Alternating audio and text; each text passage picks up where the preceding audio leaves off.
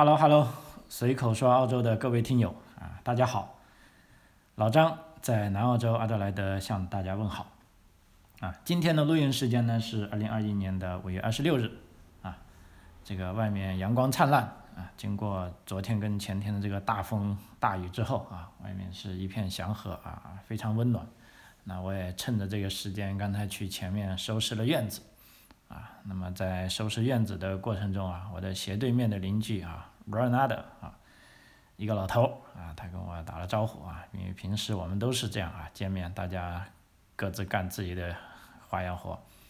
那么这次他突然跑过来，他说：“张啊，我有个问题请教一下你。”哎，我觉得很奇怪，平时都是这个关于花园活的事情是我向你请教，现在你有什么事要请教我呢？我说好，你说说哈。啊，原来是这样的啊，他的一个侄子啊，因为他是在那个啊挪威过来的哈啊，挪威的移民哈，他的侄子还在挪威啊，说在今年啊就获得了这个啊北京奥运会的这个啊入场券啊，他是搞这个冰上运动的，但那个项目我也没嗯不是听得很清楚，反正就是一类滑雪类的吧啊。啊，但他有个问题，就是说他侄子现在 很苦恼，就说要不要去参加这一次北京冬奥会，啊，那么现在尤其也是在欧洲这边哈，很多啊人都在讨论是不是要抵制这一次的啊北京冬季奥运会啊，因为这个中国的人权问题嘛哈，所以他侄子呢就也很想去啊，因为啊他成绩很好啊，他也想跟全世界各地的这个强者来。比赛来看一下自己的水平，啊，但是这种抵制这个冬季奥运的政治正确呢，啊，又好像，总而言之都要讨论一下吧。而且他在这个挪威吧，哈，因为不是移民国家啊，那里的中国人也比较少啊，平时他们也接触不了中国人，就是说对中国这个印象啊还是比较刻板的，啊，那我听完我就笑一笑，我说，这个 Rana 的你觉得我怎么样啊？说你，那你。很 nice 啊，很好啊，哎，我说对啊，我说我们中国人大部分都和我这样子的，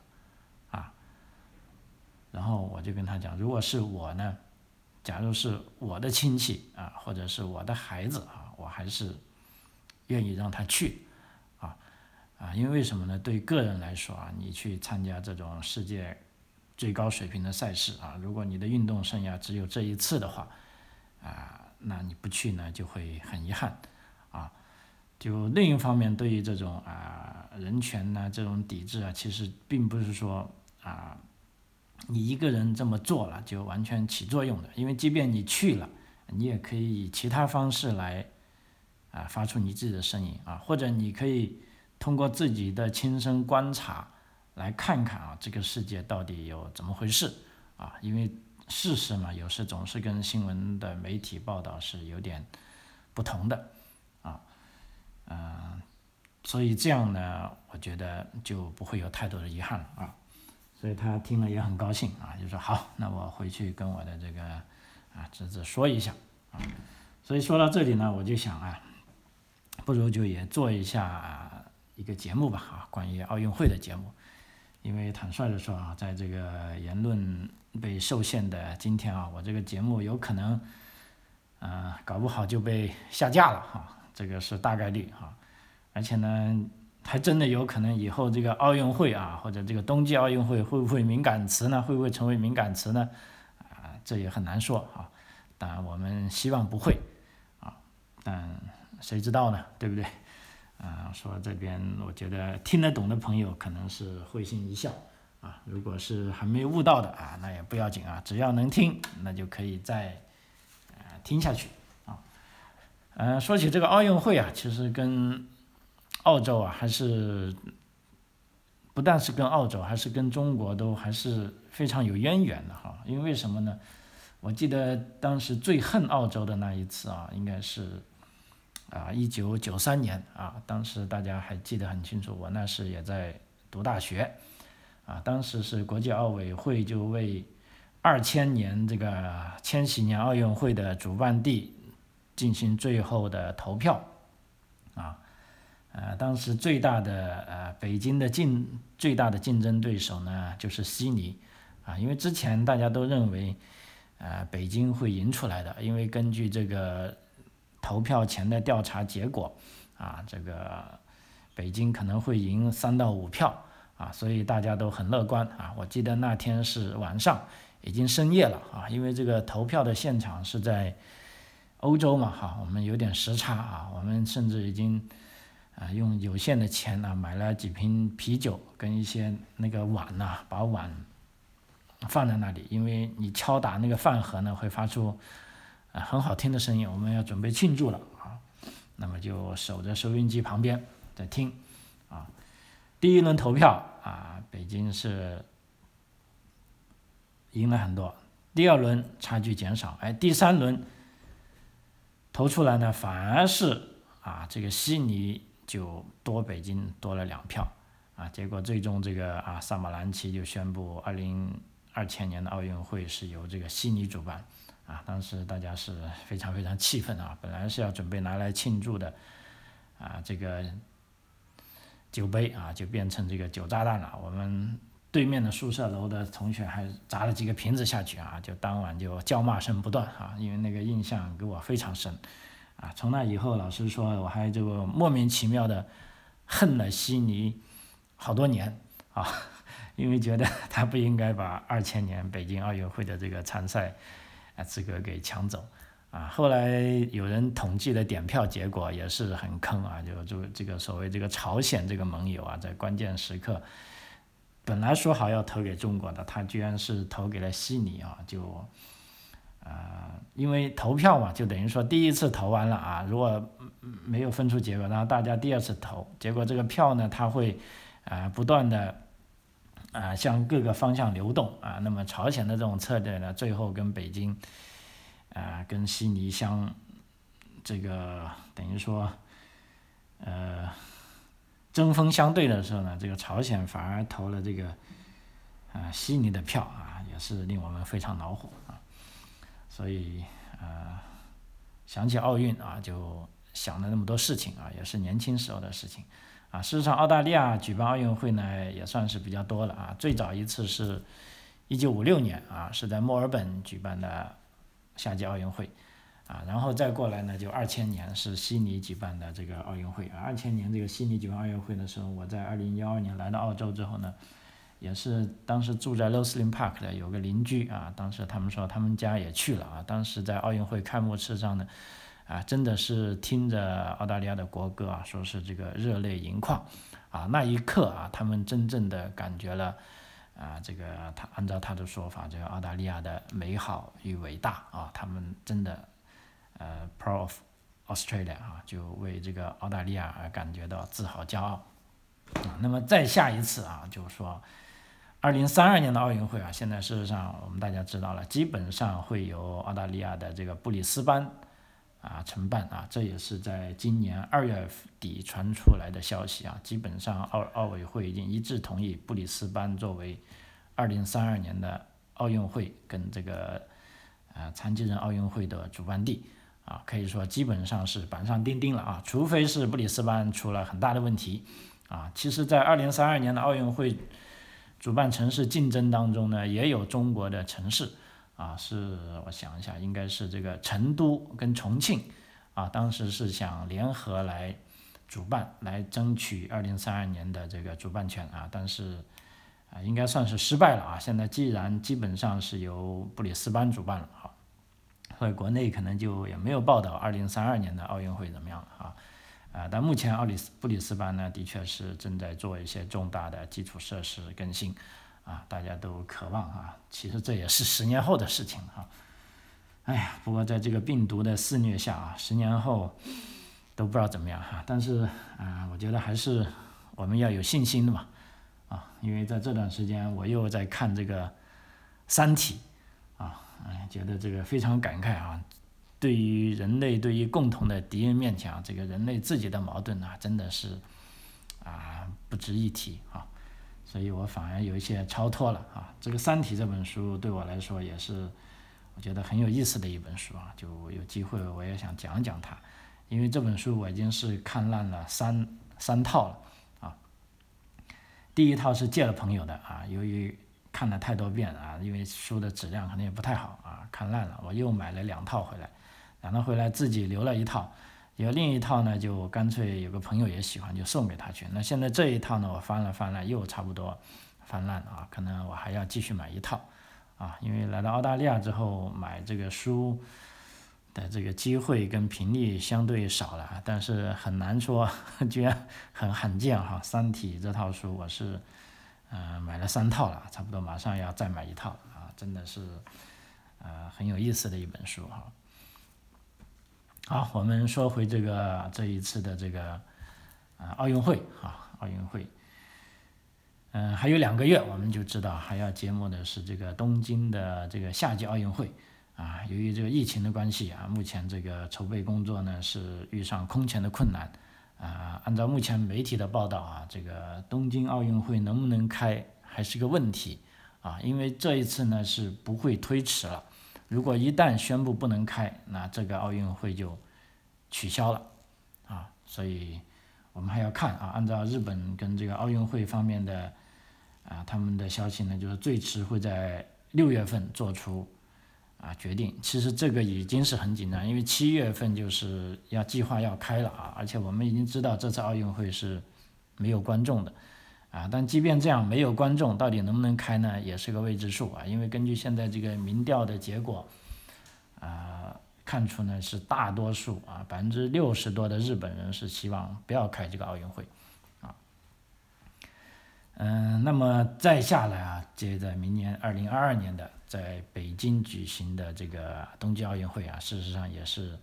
充满这个暗涌啊。基于中国的这个人权状况啊，目前尤其是欧洲啊、美国抵制北京奥运会的呼声是一浪接一浪啊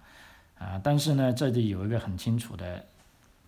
啊事实，就是说，到底是该以什么样的形式进行抵制呢？啊，包括政界跟商界至今未能达成共识。啊，我因为我们在记忆中知道，上一次美国抵制啊这个奥运会是在四十年前，应该是一九八二年了啊，以美国为首的西方国家是联合抵制了莫斯科的啊奥运会啊。当时中国其实也是抵制了啊，当时因为这个苏联入侵阿富汗嘛啊，那么中国也参加了这个抵制莫斯科奥运会的啊这一个呃。行动啊，然后到了一九八四年哈，这个苏联也报一箭之仇啊，所以苏联也率领了大概二十多个啊欧洲啊，主要是以华约国家为主，也抵制了一九八四年的洛杉矶奥运会啊，所以在一九八四年的奥运会上，事实上中国是个大赢家了啊，我们那时候也看到新闻啊，这个徐海峰一枪啊进行了零的突破。啊，振奋人心啊！那一年，一九八四年洛杉矶奥运会，中国是获得了啊十五枚金牌啊。那时我还很小啊，但是也是有时有机会看一些啊这个赛事的片段啊，看到这个中华人民共和国国旗啊在奥运会场馆上升起啊，这个国歌唱起啊，也是感动的这个热泪盈眶啊。所以体育它是有一个。魔力啊，在增强这个国民的啊这个信心方面啊，是比想象的要大哈，所以中国向来都很重视啊这个运动会啊是。那么时隔今日哈，四十年后啊，那么轮到中国是开这个冬奥会了。那么目前啊，最新的信息是这个美国国会议长啊，这个佩洛西啊，这个。呃，左派之母哈，左婆，我们称她，啊，她在五月十八号在向跨党派国会听证会就发表讲话，她要求呼吁各国领导人不要出席明年二月份在北京的冬季奥运会，啊，以抗议中国侵犯人权，啊，她的原话是这样说的啊，她说，如果你愿意向犯下种族灭绝罪的中国政府致敬。你有何道德权威去谈论世上任何地方的人权问题？所以留在家中支持你们的运动员吧。如果奥运会真的如期举行，就让我们通过外交方式进行抵制。在这个议题上维持沉默是不能接受的啊。啊，这个就是个佩洛西的态度啊，他的意思呢是外交抵制啊，但是在更早以前啊，在去年底，美国国会有个参议员啊，这个叫罗姆尼啊，他是更激进啊，他当时在呃《纽约时报》就发表了一篇文章啊，他就说要呼吁对北京的冬奥会采取外交抵制和经济抵制啊，他督促美国总统在北京举行奥运会期间呢，不要按照以往的惯例啊，派遣外交人员和白宫官员到北京，改为邀请海外的中国意见人士、宗教领袖以及少数民族代表到北京观礼。啊，那么事实上，最后这个想法是他自己想的，因为中国也不一定会给这种意见人士啊、宗教领袖以及少数民族代表到北京的签证啊，那么这样呢，你就。没有办法去了，啊，所以鉴于目前的这个商业赞助和入场券呢是奥运会的重要收入来源啊，所以这个罗姆尼是呼吁美国企业啊不要组织客户到北京观看冬奥，啊，他表示呢，除了参赛的运动员和教练员家属啊，其他美国人应该留在国内，以免观赛和酒店等花费为中共政权带来的庞大收益，啊，啊，这就是政客啊公开发表的，就是说主要是以。外交抵制和这个经济抵制为主啊，但也有另一部分更呃激激进的团体啊，就还有一些美国国会议员和一些人人权团体，他是一直呼吁美国全面抵制冬奥会，也就是说，连运动员都不要去参赛啊，并且向这个国际奥委会要求啊，这项四年一度的体坛盛事应该改在别的地方举行啊。啊，但这个非常激进的做法呢，是遭到美国奥委会啊和不少美国民众的反对啊，尤其是啊美国的一些运动员啊，他认为，呃，他们经过那么长时间的训练啊，四年一度的运动会，他们不应该缺席啊，所以就目前看来啊，全面抵制呢是啊不会发生的啊，因为全面抵制呢，一方面既不符合运动员的呃。这个想法啊，也并从这个啊政策效果来说，也并非是啊最有益的啊，因为抵制冬奥会的形式和这个美国总统这个拜登所现在强调的增加国际参与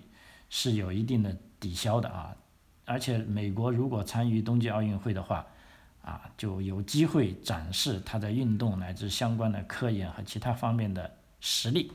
啊，完整并全面抵制北京冬奥，对于美国政策方向来说，可能现在不是最适合的举动。啊，毕竟现在这个拜登政府啊，对这个中国的政策是叫斗而不破啊，我跟你斗啊，我有有很多有竞争的地方啊，但是也有合作的地方啊，所以啊，有观察人士就认为呢，啊，美国的这个外交形势。的抵制北京冬季奥运会呢，是更有利于跟这个中国政府斡旋啊。他说啊，外交抵制为主，加上局部的商业抵制吧。因为商业抵制最后的力度到底有多强，将取决于北京的回应和表态啊。这从某一方面也将成为美国跟中国谈判的筹码啊。因为之前大家也知道啊，这个瑞典的服装品牌 H&M 宣布不采购新疆棉花的事件之后。就引发了今年三月份啊，在中国大陆引发了抵制潮，啊，中国官媒声讨 H&N，并且认为此举 H&N 的这个行动跟放弃中国市场是没有分别的啊，所以事件也触发了中国的这个大陆的网民抵制其他成就新疆议题发生的国际品牌啊，比如说这个 Nike 啊，啊等一系列啊运动品牌，包括 NBA 啊都受到这个抵制。啊，所以在这方面呢，在抵制想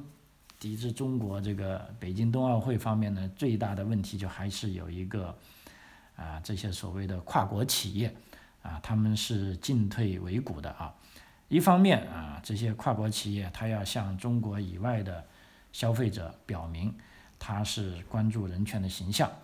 啊，这个很关键。但另一方面啊，中国那么大的市场，如果你要抵制，你肯定要得罪北京。那一旦得罪北京呢，你就会被拒于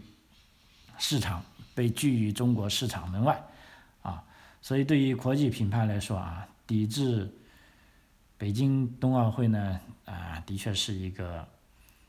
啊艰难的决定。啊，因为经济杯葛也不见得是政府说了算，政府要在和桌面下跟厂商讨论啊，这些厂商跟美国政府和本国政府都有千丝万缕的政商利益啊，他们会提出，如果我抵制了，你要拿什么来赔我啊？美国之前就因为新疆的议题对中国采取了很多贸易相关的制裁，啊，包括前一阵子新疆棉花的问题啊，厂商就招致损失，啊，目前包括最新的消息说优衣库啊有一批衣服说是使用了这个新疆棉花啊，那么就在美国海关被拦住了。那么现在优衣库它提供的证据说我的这个棉花来自澳洲的，啊，但好像这个美国海关并没有认可，啊，他还要继续。啊，进行这个啊材料的检查，啊，不但只是这个现在所以新疆棉花，还有这个新疆产的这个太阳能啊电池板啊，还有一些关于有可能是强制劳动的产品啊，就等于说这是一系列的。那么啊，这么搞下去呢，这个世界真的是变成非常非常混乱了啊，嗯。所以啊，商人他是讲这个商业利益的啊，而不仅仅是讲这个人权问题啊。所以现在大家都很担心啊，如果一旦抵制了那个北京冬奥会呢，会不会就是当年莫斯科奥运会的翻版呢？啊，因为在今年二月份啊，其实全球有一百八十多个人权组织啊，组成了一个国际联盟啊。那么这个国际联盟一个主要的目的呢，就是呼吁各国。关注中国人权状况啊，并且抵制北京奥运会啊。那么这个国际联盟表示呢，国际奥委会在二零幺五年授权北京主办冬奥会的时候，认为会成为促使北京进步的催化剂啊。但事实上情况并非如此啊。包括在香港发生的事情，在西藏发生的事情，在新疆发生的事情啊，这些实例都证明啊，中国是中国政府并没有。意图去改善这个啊国内的人权状况啊，所以他们要求啊全面抵制啊，但是问题我们现在已经说了啊，全面抵制呢是啊不太现实的，因为为什么？尤其是这次这个冬季奥运会，因为冬季奥运会我们知道，冬季运动的强国呢都是以北欧等西方国家为主啊，以这个。啊，我刚才讲的这些德国啊、瑞士啊、芬兰呐、瑞典呐、挪威呀、丹麦呀，啊，这些国家虽然不大啊，但是他们这个冬季项目都很强啊，所以这些国家的运动员呢，未必会响应联合抵制北京冬奥会的号召啊。至于美国能否动员优秀运动员全面背个北京奥运呢，其实也有疑问的啊。如果这些国家，不见得愿意的话，等于不会成功。如果美国都没有办法成功背个这个啊北京冬季奥运会的话，还不如不做啊。现在就像这个佩洛西啊这个啊议长的讲话，大概也是朝着不全面背个的方向来走啊。而且鉴于啊，我刚才讲的二零二八年啊，也就是说在布里斯班举行夏季奥运会的前四年啊，洛杉矶将于二零二八年再度举办夏季奥运会。那那个时候，如果你这次抵制了啊，那么相信七年后的这个洛杉矶奥运会啊，那么中国政府啊，可不可能带上一批小弟来抵制洛杉矶奥运会呢？啊，这也是有可能的。啊，因为在上一次我们看到，在八十年代是这个冷战时期啊，全世界基本上分成两大集团啊，当年的共产党集团的老大啊，就是苏联老大哥说了算。那么从现在的这个世界格局来看，啊，中国的确有它的影响力啊，但是它的这个刚性影响力啊，其实也并不如当年的这个苏联集团。啊，即使即便啊，所以说啊，有分析人士认为啊，即便美国全面抵制这个北京的冬奥会，北京如果反过来要报复的话，啊，所能号召的国家可能也远不如一九八四年啊苏联抵制洛杉矶奥运会的那种规模，啊，因为那一年呢，呃，我想一下啊，就苏联是带领了大概二十多个华约国家啊，主要是欧洲的啊东欧的国家抵制了这个在洛杉矶的这个夏季奥运会啊。当年你看这个民主德国、匈牙利啊、南斯拉夫、捷克斯洛伐克啊，还有啊波兰啊这些国家，他们的这个。啊，运动能力都是非常强的呀，尤其是民主德国，曾经在奥运会上拿过金牌总数前三名的，啊，他们都没来啊，所以那一届夏季奥运会呢，我刚才说了，其实中国才是啊最大的赢家啊，所以说啊，就接下来啊，就呃依然讨论，就是说现在国际间讨论，就是说怎么样抵制。北京的这个冬季奥运会，就目前看来啊，全面抵制，呃，我也看不出来，因为世界在改变，啊，即便啊，美国政府或者欧洲政府啊，那么想以自己的实际行动抗议这个中国人权问题，但是运动员他不一定这么想，因为作为一个个体啊，你这样抵制对他来说，他的运动生涯就已经没有了，啊，所以在这个年代，在这个个人自由。得以充分啊的表达的情况下，啊，我相信美国政府他也不敢贸然的强制说你不能去，啊，那么这时候呢，美国政府跟这些欧洲政府呢，跟一些呃国家呢，他们能做的事，啊，可能就是外交抵制啊，包括现在啊，洛佩西做的这个东西就是外交抵制跟经济抵制，经济抵制呢，可能还。不能做的太彻底啊，因为刚才讲了这些跨国公司啊，它也要食人间烟火啊。中国那么大市场，并不是说啊任何一个跨国公司它就突然就想放弃的啊，它也不会放弃啊。所以这个这种外交体制呢，就不不会是啊中国百分之百下不了台啊。所以这样的会是一个。呃，怎么样的情况呢？如果真的外交抵制，我们就可以看到啊，到时就像，其实可想想象一下，就像前几年这个，呃，在俄罗斯举办的这个冬季奥运会，那个地方叫什么叫索普，是不是？呃，在黑海一个呃旅游胜地啊，举办的这种冬季奥运会啊，当时就基本上西方国家的啊所有的头啊都没有去啊。那么，在很有可能在二零零二二零二二年的这一次北京奥运会上呢，这个要抵制的这些国家啊，他们的啊元首肯定是不会来了啊。那么也许会派一些外交官来啊，那么都是比较这个低级别的外交官啊。那么运动员呢，他们也都会来啊，但是这些运动员呢，你很难就防止他，譬如说他在。上台领奖的时候，啊，做出什么样的动作？因为那个时候都是现场直播的嘛，啊，比如说有的运动员他的确是很关注新疆的情况或者西藏的情况啊，甚至啊台湾的情况也好，香港的情况也好，甚至他想就那么表达一下自己的意见啊。这时候这些意见呢，尽管你，啊中国的官媒呢是很不喜欢，但是在那个时候呢，你是啊没有办法制止他的啊，因为在国内的电视呢，你也许可以把信号掐断。啊，但是在这个国外的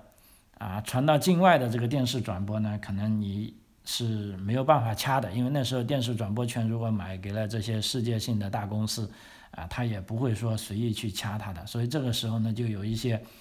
啊很不确定的呃事情发生了啊，所以说呢，也有啊评论人士认为啊，与全方位的这个抵制北京奥运。相比呢，相对温和的外交抵制呢，可能会更有效，而且也可能更有可能让中国的啊老百姓进行啊反思啊。如果你硬生生的去抵制啊，比如说我们都全部不来了啊，美国不来了，加拿大不来了啊，澳大利亚不来了啊，那么中国老百姓一般老百姓就很生气啊，就你凭什么不来参加？是不是我发展的那么好，你们就？啊，酸葡萄心理，或者就看不得中国的这个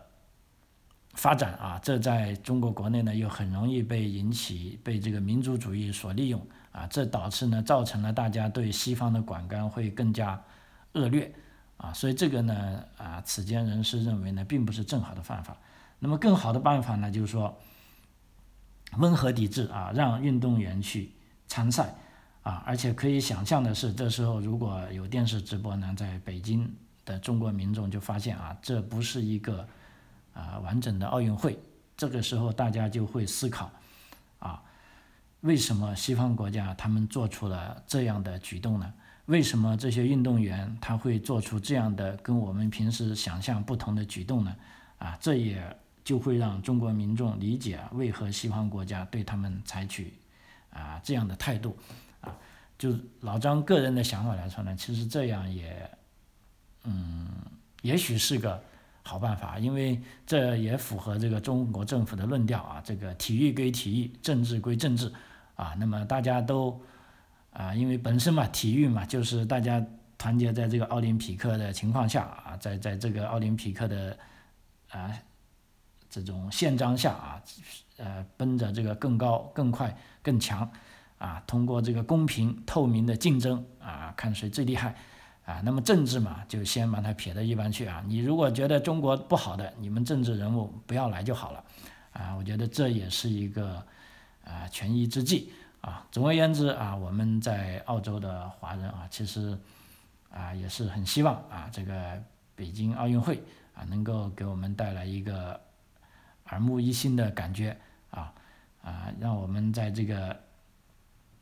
可以观赏到更高级别的这个。竞技啊，那么至于政治方面，我们也可以看到啊，大家对这个理念的鲜明表达啊，只要能够表达出来啊，只要能够引起人们的关注跟思考啊，我觉得这就是好事。